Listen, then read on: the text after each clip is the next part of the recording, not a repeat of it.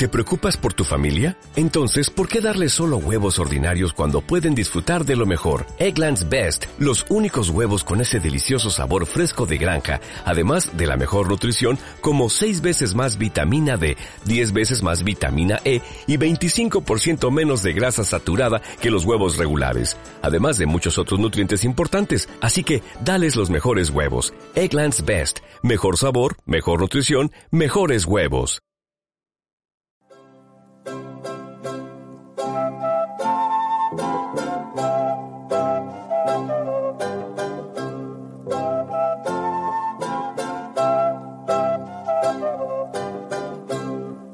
Quinientos años. Basada en la obra de Eduardo Galeano, Las venas abiertas de América Latina.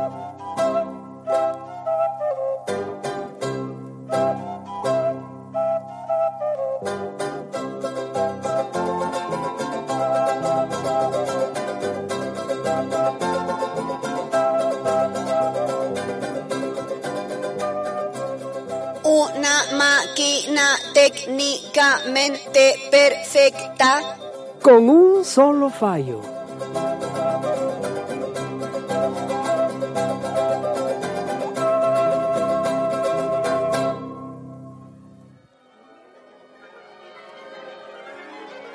Año 1886.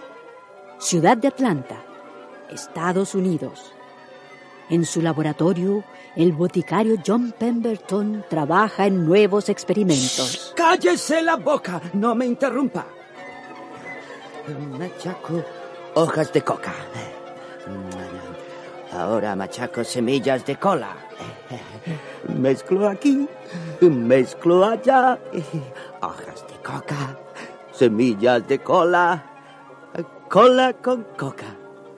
Coca con cola. Ah, ¡Eureka! ¡Ya lo tengo! ¿Qué es lo que tienes, John Pemberton? Pruébalo, pruébalo. Creo que es excelente. Mm. ¿Y qué cura este brebaje? Oh, ¿Otro remedio para calvos? Ay, que, que lo pruebes, te digo. Es para el dolor de cabeza y las náuseas. Muy fuerte el olor, ¿eh? Prueba, prueba. Mm, eh, No, no sabe mal. Ah, ¿a, que, a que no? Eh, ¿Con qué lo hiciste, John Pemberton? Ah, ya. Eh, eh, ¿Me lo compras o no me lo compras? Después te diré la fórmula. Está bien, está bien. ¿Qué te parecen dos mil dólares? Ah, 2.500. Eh, bah, ni para ti, ni para mí. Dejémoslo en 2.300. Eh, bien. Anda, anda. Dime con qué hiciste este veneno, John Pemberton. Eh, Pues con, con coca y con cola. Ah, pues se llamará Coca-Cola. ¡Magnífico! No sabía entonces John Pemberton, el boticario, que al vender la fórmula de su Coca-Cola comenzaba una nueva era en la historia de la humanidad.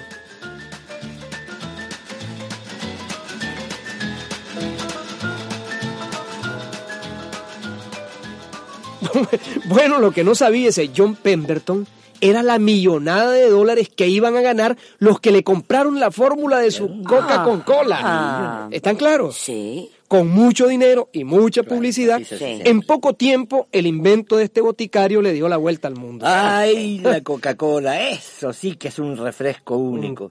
Yo siempre digo que es como, es como la chispa de la vida. Óigalo, repitiendo como un loro lo que dicen los anuncios del radio. ¿Cierto? Como un lorito. Bueno, señor, está bien, está bien. Pero chispa tiene, ¿no es cierto? Eso usted no se lo puede negar, ¿no? Uno lo toma y lo toma y nunca le descubre el saborcito a ese refresco. Es que nadie se lo puede descubrir. ¿Mm? A mí me han dicho que la receta de la Coca-Cola es como el secreto de Fátima, Ah, no, exagere. que solo dos o tres personas en el mundo lo conocen. Ay, señora, señora. Eso del secreto Sí. es publicidad para vender más. ¿Ah, sí? ¿No ve que tanto misterio es también parte del negocio? Pero usted sabe o no sabe el secreto. Pero si cualquiera lo sabe, señora. ¿Cómo que cualquiera? Sí. En cualquier laboratorio le analizan el saborcito y le dicen el secreto.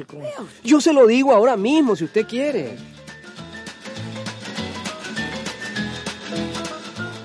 Mezcle azúcar, mucha azúcar, con agua, mucha agua. añádale un poquito de ácido fosfórico, otro poco de cocaína o cafeína, según las prohibiciones, otro poco de glicerina, jugo de lima, aceites esenciales y extractos vegetales. Todo bien batido, embotellado y con una buena campaña de publicidad para que el mejunje se venda.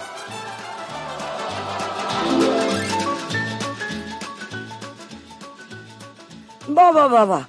Así que tanto misterio para eso. Yo diría tanto dinero para eso. Porque lo más interesante de este asunto no es la fórmula. No. No, no, no.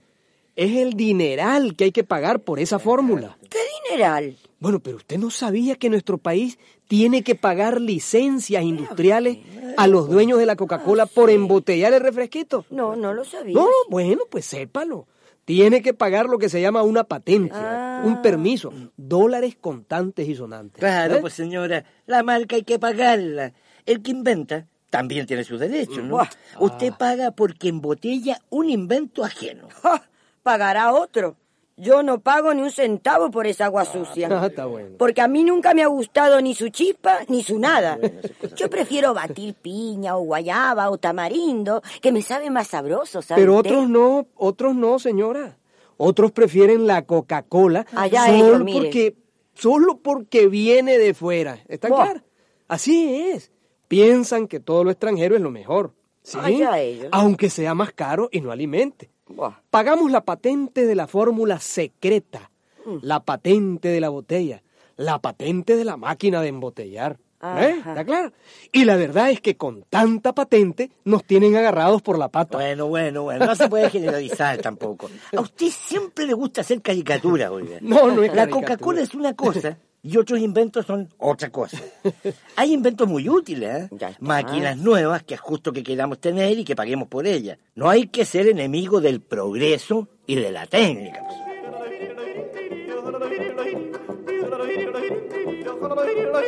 Progreso y técnica, amigo. Vea, vea cómo funciona esta máquina maravillosa. Esta gran maquinaria de alta tecnología traerá progreso y técnica a su industria. Y- hemos aceptado venderle la patento, eh, pa- patente para que ustedes puedan usar nuestro invento. Firme, firme aquí, por favor. E- Es el compromiso por el pago de la patente. A ver, a ver, a ver. Aquí. Ah, ¿Algo más? Ah, sí, sí. Eh, otra firma por aquí, por favor. ¿Y, y esta? Y Este es el compromiso de ustedes de darnos parte en las ganancias de todo lo que fabriquen con nuestro invento. Oh, bueno, bueno.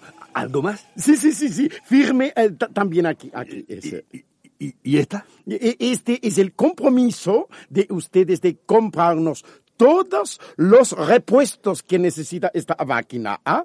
Ah, perfecto. Ah, y, y aquí también una firmita más, por favor. Este es el compromiso de ustedes de vender los productos que fabriquen con nuestro invento solo en los países que nosotros le indiquemos. Oiga, oiga, oiga. ¿Y no quiere que le firme también una tarjetita de cumpleaños? ¿Eh?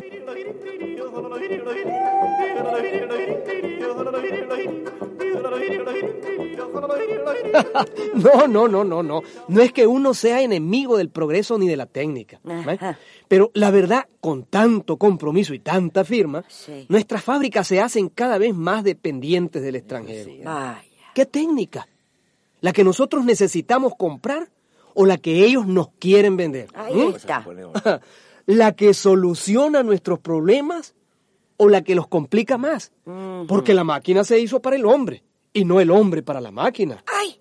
Eso es lo que dijo Jesucristo en el Evangelio. Señora, por favor, usted siempre confundiendo las cosas. Bueno, no? bueno, no, no lo dirá a sí mismo, pero, pero dice algo parecido. Y eso, eso es lo que debía haber dicho el dueño de la textilera Pérez y Pérez.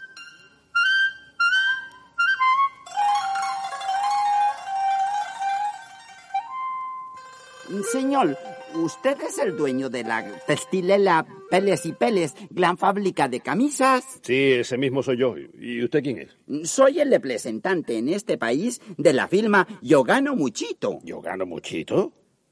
¿Y, yo qué gano? ¿Cómo dice, señor? No, digo que ¿qué se le ofrece? Digo que qué desea, señor. Mm, Deseo ayudarlo, señor. Ayudar a su fábrica, que es una fábrica primitiva, ¿Eh? atrasada, obsoleta.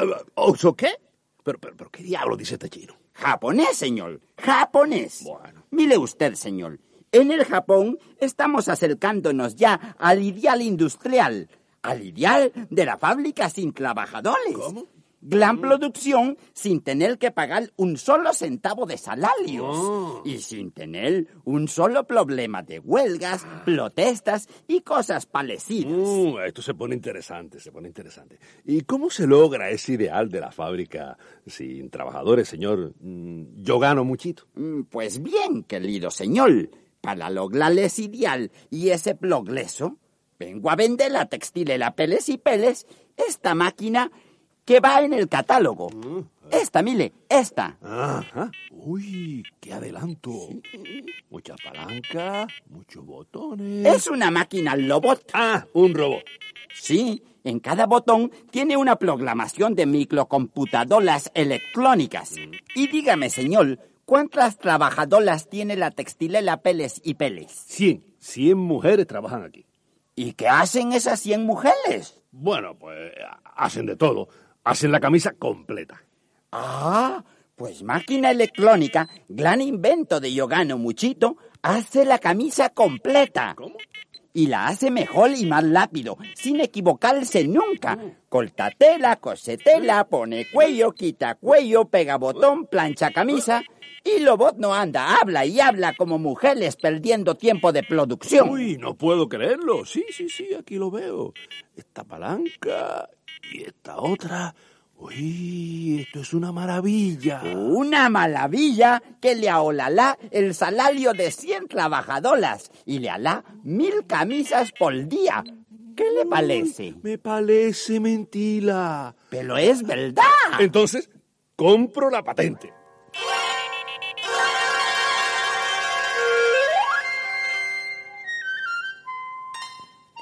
Ay, eso sí, ¿ve? Eso sí que son grandes inventos, esas máquinas.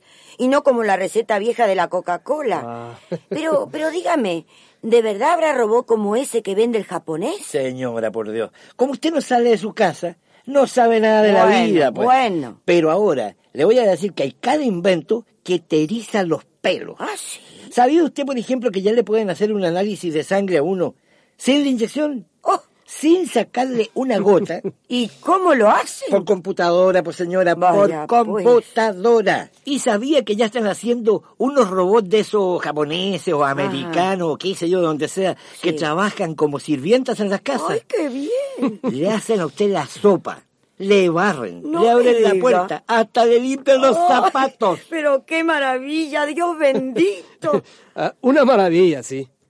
Pero ¿quién gana con todas esas maravillas? Ah, ¿Quién? eso A ver. ya. El dueño de la fábrica de camisas. Ah. Claro que sí. Que ahora va a producir más y a ganar más que antes. Pero ahora viene un pero. ¿Qué pasa con las 100 mujeres que cosían las camisas? ¿Mm? Yo no me lo había pensado. América Latina está llena de desempleados. Sí. Y muchas de estas nuevas tecnologías lo que vienen a fabricar es todavía más desempleados.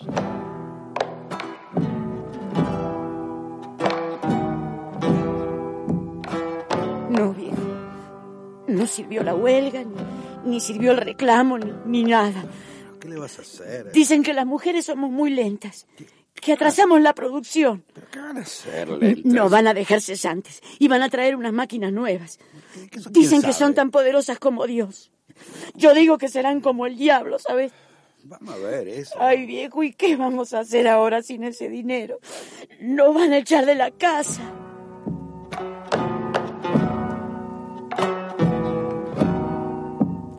No, señor mío, aquí no hay trabajo para usted. No si- insista. Ya tenemos el personal completo hace mucho tiempo. Pero, pero es que yo tengo alguna experiencia en esto. Esa experiencia que tiene usted no sirve ya. Usted es un artesano, amigo. usted yo de otros tiempos. Aquí solo contratamos ya obreros especializados. Ah, yo soy A ver, especializado. bueno, vamos a ver. Sí. ¿Qué especialización tiene usted? Ah, bueno, pues yo sé algo de motores. Bien, y sé- ¿De qué motores, señor mío? de todos los motores que usted me diga. Vea, sí. la tecnología ha simplificado todos los procesos. Ah, la- Y con sus motores. Ya no se fabrica ni un clavo. Bueno, ¿y, y no podría entonces hacer la limpieza del taller? Y Lo siento, amigo. La limpieza del taller también la tenemos mecanizada.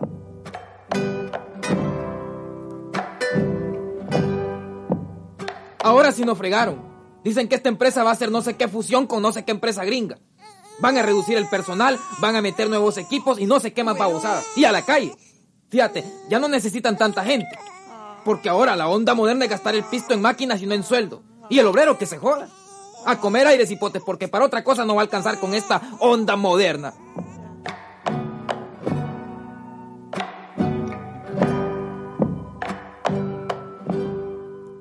Sí, entran las máquinas por una puerta y por la otra puerta salen más y más desempleados. Oiga, señor, estas nuevas tecnologías son una maravilla. Claro que sí. Son técnicamente perfectas. Pero tienen un fallo. Solo un pequeño fallito. Eliminan gente. Eso está malo. ¿Ah? Y en América Latina hay mucha gente, señor. Para un continente como el nuestro, solo sirven las máquinas y los inventos que den trabajo y no los que quiten trabajo. Antes que los millones de camisas, hay que crear millones de puestos de trabajo para que todos puedan comprarse su camisa. Bueno, bueno, ¿Eh? ahí sí que le doy toda la razón. Vaya, al fin. Tengo pues. yo el caso de Agapito, por ejemplo, mi sobrino.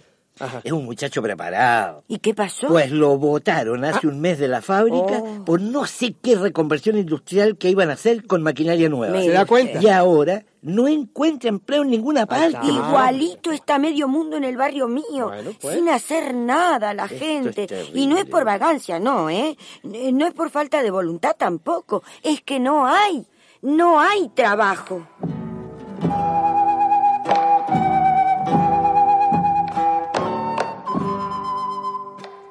En América Latina hay 52 millones de hombres y mujeres a los que se les reconoce en los papeles su derecho a trabajar, pero que no encuentran trabajo. 52 millones de personas que quieren trabajar y que no tienen trabajo en el campo por culpa del latifundio. Ni tampoco en las escasas industrias de las grandes ciudades que se modernizan cada día reduciendo su personal. 52 millones de familias que viven en la miseria, que sobreviven en tugurios, sin que se vea solución a este gravísimo problema. Y el número de los sin trabajo aumenta día tras día. Se calcula que para el año 2000, la mitad de la población latinoamericana vivirá desempleada o subempleada en los cinturones de miseria de las grandes ciudades.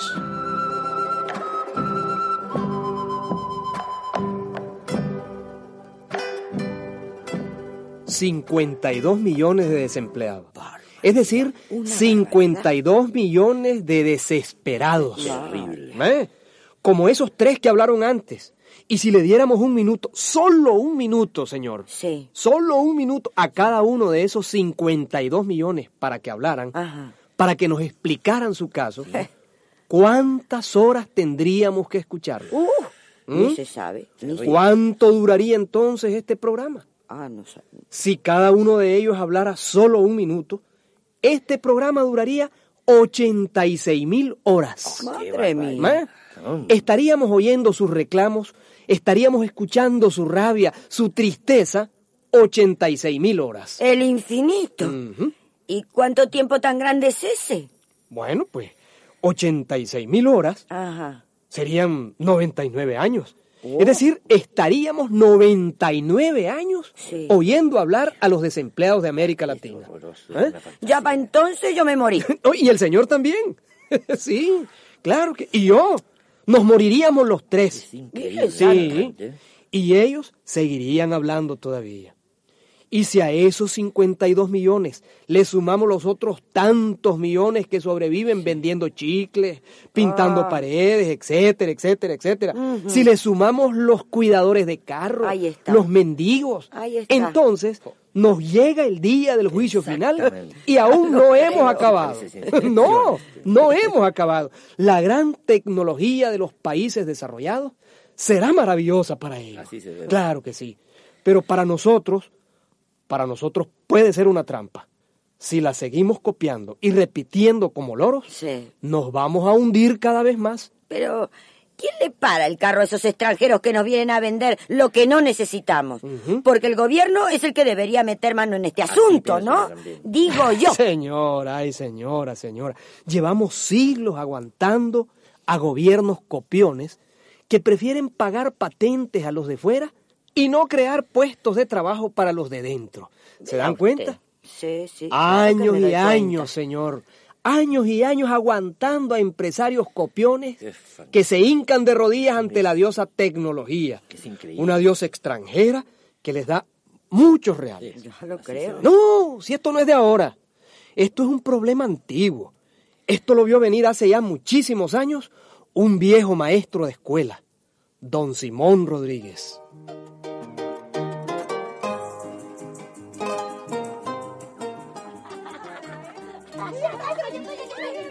Muchachos, buenos días a todos. Buenos días, maestro. ¿Y qué invento nos trae hoy? A ver, hoy les traigo esto.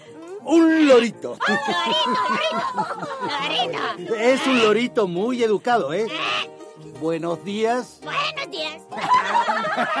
Aunque a veces se pone bravo y se vuelve mal educado. Loro viejo, ¡Pendejo! ¡Pendejo! ¡Lorito copión! ¡Lorito copión! ¡Copiones! ¡Copiones! Bueno, bueno muchachos, ya ven que el lorito copia todo lo que oye. Todo lo repite. ¿Y a ustedes? ¿Les gustaría a ustedes ser como los loritos? Como las loras y los papagayos, que solo usan su cabeza para repetir. ¿Les gustaría? Pues a los que nos gobiernan parece que sí les gusta. Porque son unos copiones. Unos copiones que piensan igualito a como se piensa en Europa y en Estados Unidos. Y eso no sirve, muchachos. Por eso, cada uno de ustedes tiene que pensar con su cabeza. Y tienen que saber hacer las cosas con sus manos. Sobran los monos de imitación y los loritos. ¡Lorito, lorito! ¡Lorito! ¡Lorito, lorito!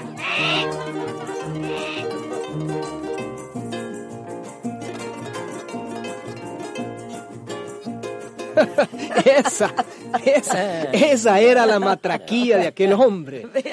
Sí, la matraquía de don Simón Rodríguez. Que la gente pensara con su cabeza. Ya en su tiempo, cuando todavía no había robots japoneses ni las tecnologías de ahora, cuando ni siquiera se había inventado la Coca-Cola, ya este gran maestro se enfurecía cuando veía llegar los barcos cargados con productos americanos, con cosas que se hubieran podido hacer en nuestros países. Copiones, decía él. Don Simón quería la técnica. Claro que la quería, pero una técnica apropiada a lo que necesitamos aquí.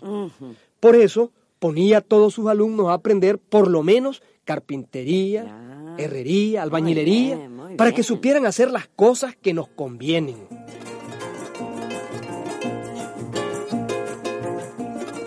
El problema de América Latina es escoger entre estos dos caminos. O somos nosotros mismos o copiamos a los extranjeros. O inventamos nosotros o estamos perdidos.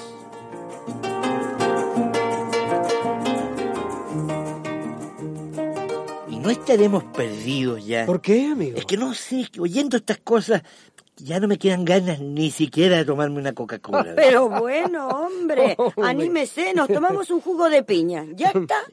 O un vino de plátano, No es fácil. que sale agrio. Está bien, pero es nuestro vino. Claro que sí, claro que sí, amigo. Hay que ser optimista.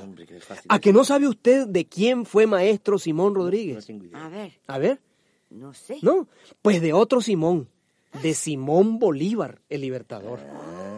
Y si un maestro así sacó a un libertador así, no va a haber cien, mil maestros como don Simón formando ya hombres y mujeres que piensen con su propia cabeza, sientan con su propio corazón y caminen con sus propias piernas. Claro que sí. ¿Ah? Hay que confiar en los jóvenes para enderezar todos los problemas. Claro. Para ver si inventamos algo nuestro y dejamos ya de una vez de ser copiones.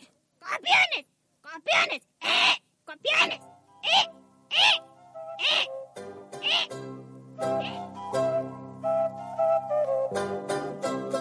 500 años.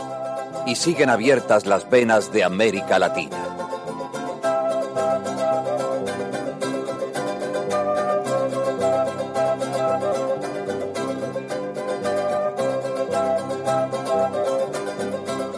Una producción Coradep, escrita por José Ignacio y María López Vigil.